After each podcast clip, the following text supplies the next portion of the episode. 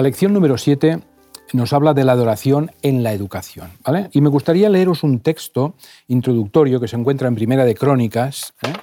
capítulo 16 y versículo 29. Dice el texto lo siguiente, tributad al Señor la gloria debida a su nombre. ¿Vale? Dice el texto, traed ofrenda y venid ante Él, postraos ante el Señor, postraos, ¿vale?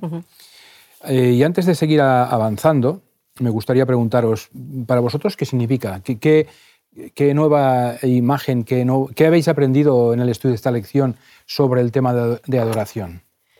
Bueno, la adoración siempre es reconocimiento de que alguien superior a ti, ¿vale? Alguien, algo, porque aunque no nos basemos en, la lección, puede ser situaciones, pueden ser objetos, pueden ser personas, ¿vale? Y pueden ser algún dios también. Entonces algo es superior a ti y tú digamos que es como que lo reconoces, que es superior a ti. Muy bien, es una idea interesante, reconocer que alguien es superior a ti. ¿vale? y, me gusta ensalzarlo, ¿eh? lo reconozco y lo ensalzo. Y en educación creo que sería más o menos lo mismo, sería poner al Señor en el centro y cuando algo no encaja, buscar el modo, estudiar, investigar, porque no puede ser que la ciencia esté en contra del Señor. No, no, está bien. No sé si sabéis eh, dónde aparece la primera vez la palabra adoración en la Biblia, ¿vale? Voy a, vamos a buscarlo. Génesis capítulo 22, capítulo 22.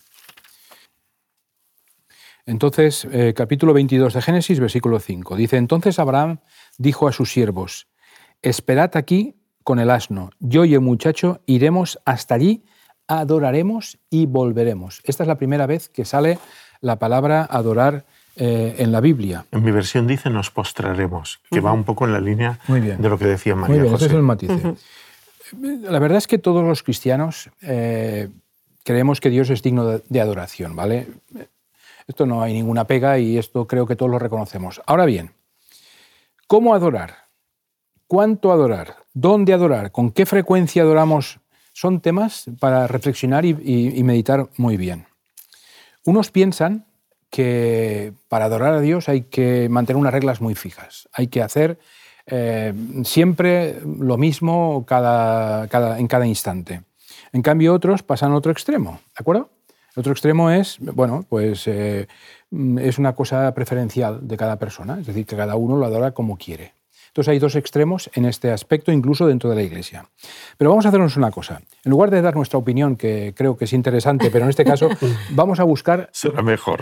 lo que dice la Biblia, lo que dice la Biblia. ¿De acuerdo? Así que vamos a buscar un par de textos. Sí, en Marcos, bueno, si queréis buscarlo, ¿vale? Marcos. Yo lo voy a leer aquí. Marcos 7, versículo 6, que está basado en Isaías 29, 13. Muy bien. Dice, ¿eh? Marcos 7, versículo 6. Dice, este pueblo se me acerca con su boca, y su temor hacia mí fue enseñado por mandato de hombres. Su temor de mí no es más que un mandamiento de hombres que les ha sido enseñado. ¿Eh? Es, un poquito un texto que, corta y añadimos con Isaías 29, 13. Muy bien. Y si seguimos en esta misma línea, luego vamos a meditar un poco todos estos. Isaías capítulo 1, el versículo 11.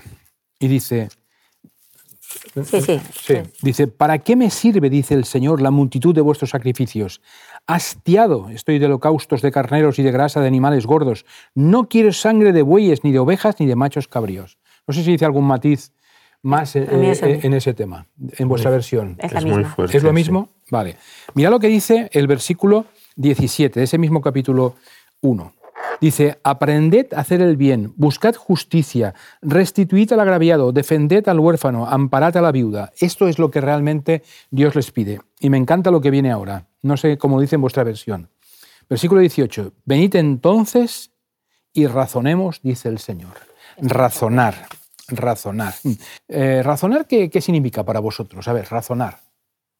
Entrar en razón, ¿no? Entrar en razón, reflexionar, eh, intercambiar opiniones. A mí me encanta esto, porque a veces tenemos posturas muy fijas, muy marcadas, y no hay manera que, nos, eh, que nadie nos haga mover un, ápice de lo que realmente estamos. Aquí nos dice claramente el Señor, dice, razonemos.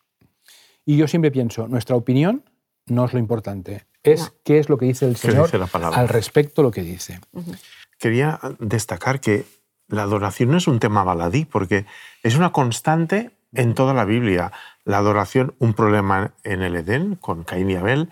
La adoración, un problema en el pueblo de Israel. La adoración en tiempo de Daniel. Y en realidad Apocalipsis 14, mm, quizá podríamos leerlo, pero eh, al final de los tiempos sigue siendo una cuestión de adoración. El 7 y el 9 podemos mirar. Si os parece, eh, me dejáis que lo lea en una versión. Vale. Dice, si veis algún matiz, lo comentamos. ¿eh? Dice, temed a Dios, gritaba, dadle la gloria a Él, porque ha llegado el tiempo de que ocupe su lugar como juez. Adorad al que hizo los cielos, la tierra, el mar y todos los manantiales de las aguas. Y en el 9 dice, y después un tercer ángel lo siguió mientras gritaba, todo el que adore a la bestia y a su estatua o acepte su marca en la frente o en la mano, tendrá que beber el vino de la ira de Dios. Sí, sí. Eh, son temas importantes que detallan el concepto de adoración. No sé si os parece que una, posible definición de adorar podría ser, ¿eh? vamos a comentarlo, adorar es poner en el centro de nuestra vida algo y dedicarle nuestro tiempo. Poner alguna cosa en el centro de nuestra vida, algo, lo que entendamos, dedicarle el tiempo, recursos e influencias.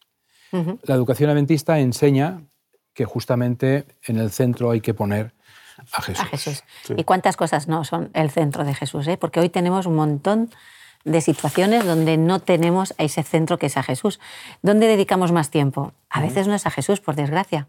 ¿eh? ¿A qué le dedicamos más tiempo? A veces son objetos, situaciones, el trabajo, por muy bueno que sea. O sea, hay, el trabajo para la iglesia también. Claro, por supuesto, ¿vale? Un montón de reuniones y un montón. Entonces, el poner el centro, ¿qué, es lo que está en el centro de tu vida? Es lo que deberíamos de, preguntarnos, ¿no? Como, como Dios le dijo a Adán y a Eva, ¿dónde estás? Pues ahora es a quién pones en el centro, a qué le dedicas más tiempo. Y cuando Jesús está en el centro, todo lo demás ocupa su lugar. Exactamente, todo se va colocando adecuadamente, ¿vale? Bueno, el siguiente apartado. Eh, yo le he cambiado el título. Le he dicho cuál es el secreto de la educación cristiana, porque nos ha pasado que vienen padres un poco como angustiados porque tener conflictos con el hijo es muy estresante, ¿no? Decir, oiga, ¿qué puedo hacer? ¿Cuál es el secreto? Y esto siempre me recuerda unos versos de mi poeta preferido, que es el señor Miquel Martí Pol, eh, que dice, el secret es que no hay cap secret. El secreto, si es que hay un secreto, es que no existen los secretos. Eh, y ahora sí que creo que podríamos volver al texto aquel que nos has enseñado antes en, hace unas lecciones en el pergamino, en Deuteronomio 6. Me gustaría ahora sí, si me permitís, que comentemos algunos detalles que veo en el texto. ¿Quieres que lo lea? Me gustaría, por favor. Vale. Dice, escucha Israel, el Señor nuestro Dios, el Señor uno es. Y amarás al Señor tu Dios con todo, tu, con todo tu corazón, con toda tu alma y con todas tus fuerzas. Disculpa, ya me gusta cómo empieza, ¿no? Porque dice, sé receptivo, escúchame, entérate. Sí, sí. Date cuenta, ¿verdad? Que te estoy hablando. Sí, Dedícame un tiempo, ¿no? Sí. Dice, estas palabras que yo te mando estarán en tu corazón, las repetirás a tus hijos, hablarás de ellas sentado en casa o andando por el camino, cuando te acuestes y cuando te levantes. Las atarás en tu mano como señal y estarán como señales entre tus ojos. Las escribirás en los postes de tu casa y en las puertas de tus ciudades. Bueno, nosotros, este texto es genial porque nosotros sabemos que las emociones están en el cerebro, pero en realidad cuando queremos decir que amamos a alguien le dibujamos un corazón, ¿no? ¿Qué, debe, ¿Qué, debe, querer decir el texto cuando indica estas palabras, estas palabras de amarás al Señor con todas tus fuerzas, estarán en tu corazón? Pues claro, eh, todo, en realidad, todos tus pensamientos mostrarán que Dios es el centro de tu vida. ¿Habéis ido alguna vez por la calle y habéis visto a alguien que mira hacia arriba? Sí. ¿Y qué hacéis vosotros? Mirad todos Claro, si nosotros miramos al Señor, es más posible que nuestros hijos miren hacia donde estamos mirando. Eh, en todo momento, no solo en el sábado, un peligro que tenemos a veces los adventistas del séptimo día es ser adventistas del séptimo día y el resto de los días ser de otra manera, ¿no? El texto dice, en todo momento, las darás en tu mano. ¿Qué significa para vosotros esto? La parte de labor, ¿no? De trabajar. Todo lo que hagas, todo, lo que hagas mostrará que Dios está en el centro de tu vida. Eh, las pondrás en tu frente. Me parece que está indicando que en realidad se trata de mantener un ejemplo constante y coherente en el tiempo de que el Señor es lo más importante en nuestras vidas. Esto es lo difícil, quizá, porque hacer un discurso temporal es como más fácil. He traído un objeto, ¿eh? no, vayamos tan rápido que he traído un objeto. Eh, Muéstranos el objeto. Tuve el privilegio de, en un viaje que organizaba el departamento JAE, eh, eh, pasar veintitantos días en, Palestina y en, y en Israel. Y allá el pastor Víctor Armenteros nos contaba muchas cosas. Me llamó mucho la atención. Mirad, esto es una mezuza. Eh, cuando dice estas palabras las atarás en los postes de tu casa, este es precisamente el mismo texto que tu pergamino, que se pone en el dintel de la puerta, que es lo mismo que llevan escrito en la mano o en el gorrito. Es como querer hacerlo de un modo literal. A mí la impresión que me da es que el Señor nos invita hacerlo de un modo simbólico. ¿Y ponen un texto o es el texto justo el que el mismo texto, que acabamos de leer está dentro? Hoy Israel, el Señor nuestro Dios. Qué bonito. Qué bien. Es una forma de recordar permanentemente pues al Señor, ¿no? Si queréis voy a leer el Salmo 78. ¿eh? Buscamos Salmo 78 Vámonos. y vamos a leer hasta el versículo 4, del 1 al 4. Y dice, Escucha, pueblo mío, mi ley Inclinad vuestro oído a las palabras de mi boca. Abriré mi boca en proverbios. Hablaré cosas escondidas desde tiempos antiguos, las cuales hemos oído y entendido, que nuestros padres nos las contaron. No las encubriremos a sus hijos, contando a la generación venidera las alabanzas de Dios y su potencia y las maravillas que hizo. Bueno, Dios me parece que nos está invitando a utilizar nuestro testimonio, cuéntaselos a tus hijos, a utilizar nuestro testimonio como un elemento educativo. Es insistir ¿no? en el objeto mezuza, has dicho. La mezuza, sí. Eh, eh, en el versículo 1 que has leído, en la versión que yo tengo, hay un matiz que dice, escucha pueblo mío, tú has dicho mi ley. Mi ley. Aquí dice mi enseñanza. Es mm. curioso, ¿no? Lo que dice el Señor, escucha mis enseñanzas, ¿de acuerdo? Claro. Eh, escucha yo lo que tengo que decirte. Y es un matiz... Vívelas y transmítelas. Y transmítelas. Muy bien. Bueno, si seguimos avanzando en el estudio de la lección, eh, vamos a buscar en el Evangelio de Juan, eh, el capítulo 4, donde vemos el caso de la samaritana. Eh, no vamos a leerla todo, evidentemente, pero a partir del, versículo 7 hasta el 26, allí aparece la relación que tuvo Jesús con la samaritana en aquel momento. ¿vale? Es interesante que Jesús podría haber, eh, digamos, dirigido la, conversación hacia una cosa muy, muy distinta. Le dijo, veo que tú eres profeta, ¿vale? Es una idea. Y dice, nuestros padres adoraron en este monte y vosotros decís que en Jerusalén es donde se debe adorar, dice el texto, ¿no? Jesús podía entrar al trapo aquí y empezar a decir, mm. argumentar y todas esas cosas. Pero Jesús tenía otro objetivo muy diferente. Es más, él antes de que ocurriera todo esto, le hace una pregunta y le dice en el versículo 16, ve y llama a tu esposo y ven acá, dice el versículo. ¿Vale? Porque la necesidad que tenía esta mujer es de, de, no de saber dónde adorar, tal vez. Sino de poner sus cosas en orden. Que vuelve otra vez a ser la pregunta como, ¿dónde estás? ¿no? ¿Dónde estás tú, exactamente? ¿Dónde estás? Porque le dice, vean a tu esposo y entra ya en otra línea. Y, fue necesario que eh, esta mujer entendiera la situación que vivía para que pudiese Jesús entrar en su corazón y recibir esta mujer el perdón y la orientación adecuada de parte de Jesús. Pero Jesús no solo no la avasalla, sino que si os fijáis, va un poco desmontando todas las estrategias que ella utiliza para evitar este encuentro, porque es normal, aunque necesita el encuentro, se ruboriza, ¿no? Intenta evitarlo. Primero, prejuicios étnicos. Sí, sí. Si tú eres judío, ¿por qué hablas conmigo que soy samaritano? Después, prejuicios de género. Si tú eres un hombre, ¿por qué hablas conmigo que soy una mujer? Después hace ironía, porque cuando Jesús le dice, yo te daría el agua, dice, ¿cómo vas a dar agua si no tienes cubo? Y ella ya sabe que Jesús está, pero intenta la ironía, las mismas estrategias que nosotros. Después lo provoca, porque claro, el texto que tú decías, nuestro padre Jacob, cuando un samaritano le dice a un judío que Jacob es su padre, se está igualando a él. Luego como nada de esto funciona, intenta las discusiones teológicas. dice, bueno, aquí o allá, en Jerusalén o en Jericim. Y al final eh, intenta con los disimulos, que también lo hacemos. Y es cuando viene el texto que le dice, llama a tu marido. Entonces Jesús suavemente, y, fíjate lo que le dice, dice, bien has dicho, o en verdad has dicho, lo cual está diciendo, hasta ahora me has estado mintiendo. Pero lo dice con tal sutileza que no se rebota a ella. En el contexto de la lección de esta semana, eh, de esta historia, podemos eh, preguntarnos, ¿la adoración es una necesidad de Dios o es nuestra? Eh, ¿Dios necesita que la adoremos o nosotros necesitamos adorar nosotros a Dios? necesitamos, porque si no adoramos a Dios vamos a, coger ¿Y, nuestra cultura, ¿Y nuestra cultura es superior a los demás para que la gente adore de la manera que yo digo? ¿Eh? ¿Hay patrones establecidos en la adoración? Bueno, antes, cuando en la lección anterior, cuando hablábamos de la cosmovisión, el prejuicio etnocéntrico sí que nos hace creer que nuestra cultura es superior a las demás. Pero no lo es. No lo es. Estamos equivocados en ello.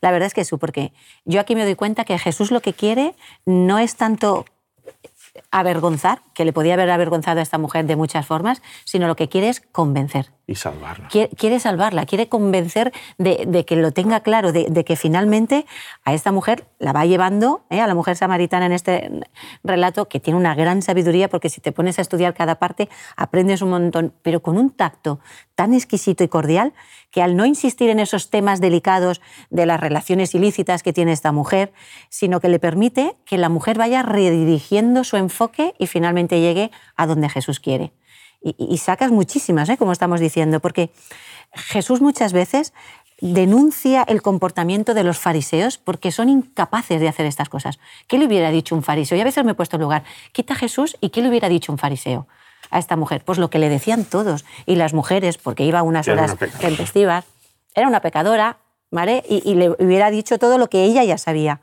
asistían todos los fariseos a la sinagoga, darían sus diezmos, hacían todo, oraban, eh, todo lo que nos podemos imaginar con esas, eh, pues esos patrones y todo lo que hay que hacer, ya lo hacían. Sin embargo, estaban ellos llenos de pecado, de codicia, de orgullo, y solo podemos adorar finalmente en espíritu y en verdad, porque lo demás acaba siendo un poco cultura o liturgia que hemos puesto ahí. Un adorador yo veo que es alguien que tiene una relación personal con Dios, ¿eh? adorador a Dios estoy hablando, el que tiene una relación con Dios. Y es así como el rey David en el Salmo 18 expresaba eh, un poquito pues, su amor a Dios diciéndole, te amo, oh Jehová, pero inmediatamente después invocarle y reconocía, porque eres digno de ser alabado. ¿Eh? En Salmos 18 del 1 al 3. Finalmente es nuestro amor a Dios lo que lleva a adorarle, no el que sea superior ni el que es que te quiero tanto, te alabo por lo que sea, que finalmente solo puedo decir cosas buenas tuyas y quiero que ocupes en, mi vida, ¿no? Entonces, si la, la, adoración no surge como una respuesta genuina de nuestro amor con Dios, todo lo que hagamos no dejará de ser simples ritos y bastantes fríos, secos, formas, eh, formas carentes de significado al final. Y, o, reducir a expresiones muy bonitas, que queda todo muy bien, pero antes de que Dios escuche lo que decimos, primero deberíamos de pensar qué es lo que mira de nuestros corazones. Y déjame que te diga una cosa. Eh, Jesús utiliza palabras muy fuertes para el tema de la adoración. Déjame que te lea un, un versículo que está en Marcos, capítulo 7, versículo 6. Os lo leo. Jesús les dijo, hipócritas, bien profetizó de vosotros Isaías, este pueblo de labios me honra, pero su corazón está lejos de mí. Esas son expresiones fuertes que utiliza Jesús para decir, yo lo que quiero, como os leía hace un ratito, yo lo que quiero es realmente una adoración sincera, quiero que estéis a mi lado. Yo no quiero tanto tanta liturgia que, evidentemente sea todo que un no tenéis amor, porque se, ve obligado a reprenderles constantemente. todos somos pecadores, pero habla con más dureza a los pecadores que se hacen los buenos que a los pecadores que reconocen su necesidad de Él. a estos les trata con amor. Claro. Sí, y digo que tan, tan importante es ese tema que la adoración será una actividad principal eh, en la eternidad, es decir, que adoraremos. ¿eh? Lo podemos comprobar eh, en el libro de Apocalipsis. ¿Te puedo hacer una confesión, Joan? Cuando yo leía estos textos de adolescente, me parecía un poco cursi y un poco cansino pasarte la vida alabando a Dios cada vez me parece menos cansino y cada vez tengo más ganas. Es la verdad. No, y la verdad es que tampoco sabemos exactamente cómo va a ser, pero habrá una, relación muy grande entre los redimidos y, Jesús. Y, yo veo que hay una cosa importante, porque no se están planteando de si debo adorar o no debo adorar. Aquí la pregunta es, ¿cómo, debo adorar? Es decir, ya parten de que obviamente hay que adorar a Dios. Nosotros a veces empezamos a discutir incluso, ¿tengo que adorar o no hace falta? Cuando no es esa, sino aquí, lo que están diciendo es cómo y Dios nos dice, no hay liturgia. Es que es un atributo que solo le corresponde a Dios, la, adoración, a nadie más. Claro. Y eso debe formar parte de la educación adventista. La educación adventista debe enseñar a adorar a la gente. Y yo diría que adorar es la actividad más noble, elevada e importante que el ser humano puede realizar. ¿vale? Eh, dejadme que haga referencia a un texto que es muy interesante.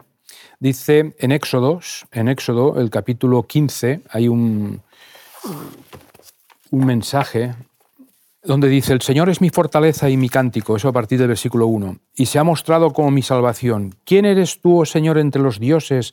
¿Quién es como tú, majestuoso en santidad, terrible en maravillas, maravillosas obras, obrador de milagros? El Señor ha de reinar para siempre jamás.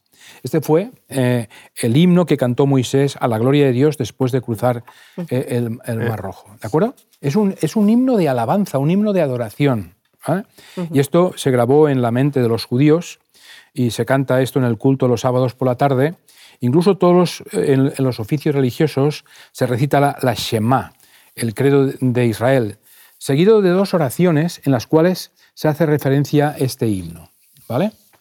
Eh, y dice, es verdad, es verdad, dice la oración, que tú eres el Señor nuestro Dios y el Dios de nuestros padres, nuestro Rey y el Rey de nuestros padres, ¿no? Eh, salvador de nuestros padres, nuestro Creador, la roca de nuestra salvación, nuestra ayuda y nuestro libertador. El, el, Señor es el Rey de los siglos por los siglos, dice. Es como tratar de reconocer la posición que le corresponde. Exactamente, ¿vale? Y... En lugar de imponerla, que podría hacerlo, reconocérsela. Y no sé si os, si os eh, conmueve el hecho de, del himno, este cántico de Moisés, ¿no? Conmemoraba justamente que un gran, un gran momento, la gran liberación de la, historia de Israel y los mártires bendecidos. Es decir, desde la persecución que hubo hasta, hasta la tierra prometida. ¿no? A mí me parece que es un cántico que a mí me gustaría cantar con aquella gente. Ni no sé, a mí solo me gustaría decir amén quiero estar allí. Ahora ya no me parece cursi, ya lo he dicho. Estoy muriéndome de ganas. Para cantarlo todos juntos. No sé, adorar a Dios es el privilegio más grande que tenemos en nuestra vida personal y nosotros queremos hacerlo eh, de una manera constante y, bien hecha. ¿Sabéis que... que cuando estuve enfermo hace un año y algo, que estuve varios meses que no pude ir a la iglesia, también echaba en falta adorar con los hermanos, porque no es lo mismo cantar un himno tú solo que cantarlo con tus hermanos. Pues sí. Pues si queréis terminamos con un texto que se encuentra en Apocalipsis, capítulo 15 y el versículo 3. Y cantaban el cántico de Moisés, siervo de Dios, y el cántico del Cordero, diciendo, grandes y maravillosas son tus obras, Señor Dios Todopoderoso, justos y verdaderos son tus caminos, Rey de las naciones. Yo creo que no hace falta añadir nada más. Podríamos concluir ya. Muy bien, pues que el Señor nos bendiga y nos vemos la próxima semana. ¿De acuerdo? Muchas gracias. Gracias. ¿Hasta qué punto estaríamos dispuestos a abrazar una verdad que nos resultara incómoda? ¿Qué pesa más, la Biblia o el magisterio de la Iglesia Adventista? ¿Qué va antes, tu cultura o el reino de los cielos? Te invitamos a que participes de un grupo pequeño. Conviértete en una unidad de acción en donde la Biblia, la oración, la fraternidad y la testificación sean nuestra esencia. Que Dios te bendiga.